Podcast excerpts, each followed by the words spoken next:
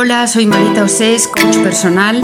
Mi trabajo consiste en acompañar a las personas en el proceso de conectar consigo mismas y ser fieles a aquello con lo que conectan, es decir, a su esencia, para desde ahí enfocar cualquier cuestión que pueda afectar a sus vidas. Bienvenidos al Espejo, una serie de podcasts mensuales en los que deseo compartir aprendizajes que me han resultado esenciales para estar a gusto conmigo y con la vida. Vivimos en un mundo que padece una epidemia de soledad. La búsqueda de pareja se ha convertido en algo obsesivo y de ahí la cantidad de aplicaciones y de herramientas que se ponen a nuestro alcance. Todavía muchas personas sienten que si no tienen pareja, su vida es defectuosa, por decir algo. Yo a estas alturas de la vida defino la soledad como no como la falta de compañía, sino como la incapacidad de estar a solas con uno mismo. A solas y a gusto, añadiría. Todas las relaciones, no solo las de pareja, se forjan a base de un contacto frecuente o puntual pero profundo o ambas cosas a la vez. Y en el post de hoy querría destacar que ocurre lo mismo con la relación que tenemos cada uno consigo mismo, cada una consigo misma. Necesitamos contacto frecuente o profundo o ambas cosas con nosotros mismos. Todas las relaciones que establecemos a lo largo de nuestras vidas dependen de una relación fundamental, primordial, origen, originaria y origen de todo, que es la que tiene cada persona consigo misma. Esta relación determina cómo te miras o te evitas, cómo te hablas, qué te dices, cómo confías o desconfías de ti, cómo te juzgas, te condenas y te castigas, o por el contrario, cómo te observas sin juzgarte, te comprendes y te aceptas, cómo te tienes en cuenta o cómo te ignoras, cómo te atiendes o cómo te descuidas, tienes tiempo para ti o nunca te llega el turno.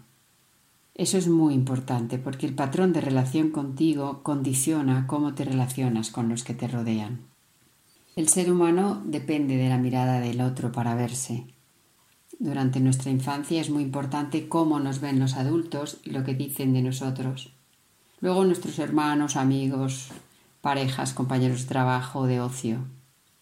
Cuando nuestros adultos, padres, profesores, cuidadores, nos devuelven una imagen buena de nosotros, nos sentimos más seguros y tenemos muchas más probabilidades de tener una buena autoestima. Pero también hay que aprender a verse con los ojos propios, a mirar hacia adentro. La práctica del mindfulness y de la meditación ayuda a establecer una relación contigo o a modificarla. ¿Te imaginas lo que sería que desde pequeños nos enseñasen a meditar y descubrieses dentro de ti alguien fiel con quien siempre puedes contar que jamás se aparta de tu lado, que está lleno de luz en forma de intuición, sabiduría, bondad. Seguramente seríamos personas mucho más libres, más seguras, porque encontraríamos dentro de nosotros nuestra identidad, en lugar de estar pendientes de lo que piensan los demás para saber quiénes somos. ¿Y te imaginas empezar a conocer desde tu infancia las diferentes voces que tienes en tu mente e ir aprendiendo a discernir lo que eres y lo que no eres? Muchas personas piensan que meditar es poner la mente en blanco y eso es algo altamente improbable y prácticamente imposible. Es verdad que la mente que no puede dejar de pensar gracias al mindfulness se serena unas veces más, otras menos, unas veces casi de inmediata, otras después de mucho perseverar.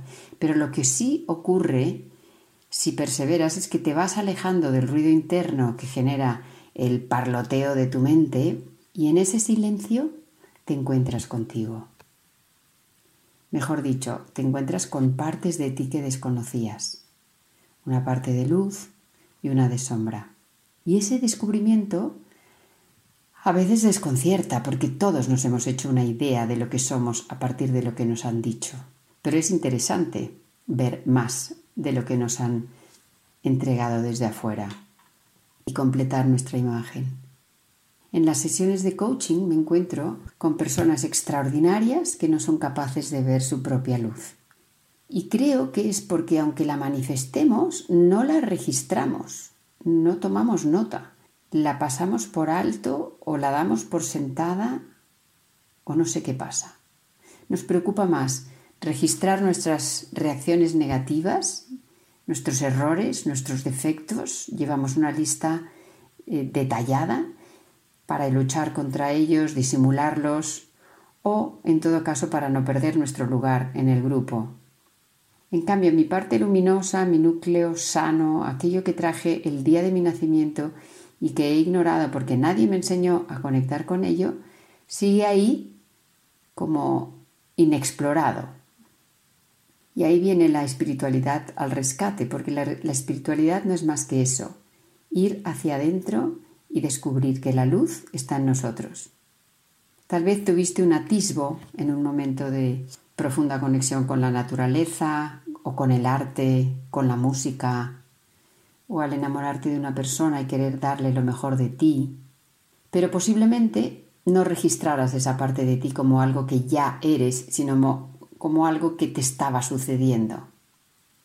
Y la espiritualidad tiene que ver con esa parte sagrada, luminosa, buena, que forma parte de nuestra esencia, de lo que todos, absolutamente todos, somos.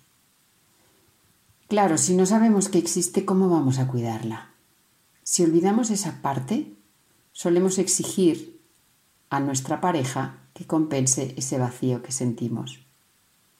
Por el contrario, si cuidamos esa parte, no enfocamos nuestra relación con los demás desde el vacío, sino desde la plenitud que sientes cuando tomas conciencia de que hay un ser dentro de, ti con el que puedes contar siempre porque en realidad tú eres la única persona que va a estar contigo todos los segundos de tu vida, desde tu primera bocanada de oxígeno cuando sales del seno materno hasta tu último aliento antes de morir. Tú vas a ser tu pareja, lo quieras o no. Tú eres la pareja que no has elegido. La pareja que no elegimos nos acompañas desde siempre y para siempre. Y sin embargo, con frecuencia vivimos ignorándola, de espaldas a ella, ajenos a ese ser que habita en nuestro interior. Si no aprendemos su lenguaje, lo interpretaremos mal. Necesita de un cariño, un acompañamiento, una aceptación, una validación que solo nosotros podemos darle. Como muchas veces no la escuchamos, buscamos en parejas externas todas estas cosas y cuando no nos las dan concluimos me he equivocado de persona. En consecuencia continuamos buscando más personas. Y en cierto modo sí que nos hemos equivocado de persona, porque en realidad la persona que estás buscando eres tú. Y cada vez que te sustituyes por otro, te equivocas. Equivocas entre comillas, pero te equivocas.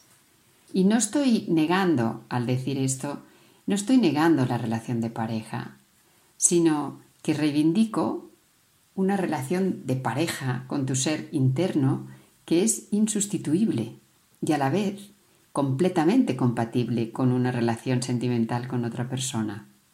No solo compatible, sino saludable e imprescindible, porque cada uno así ocupa su lugar en la relación sentimental y no está sustituyendo a nada.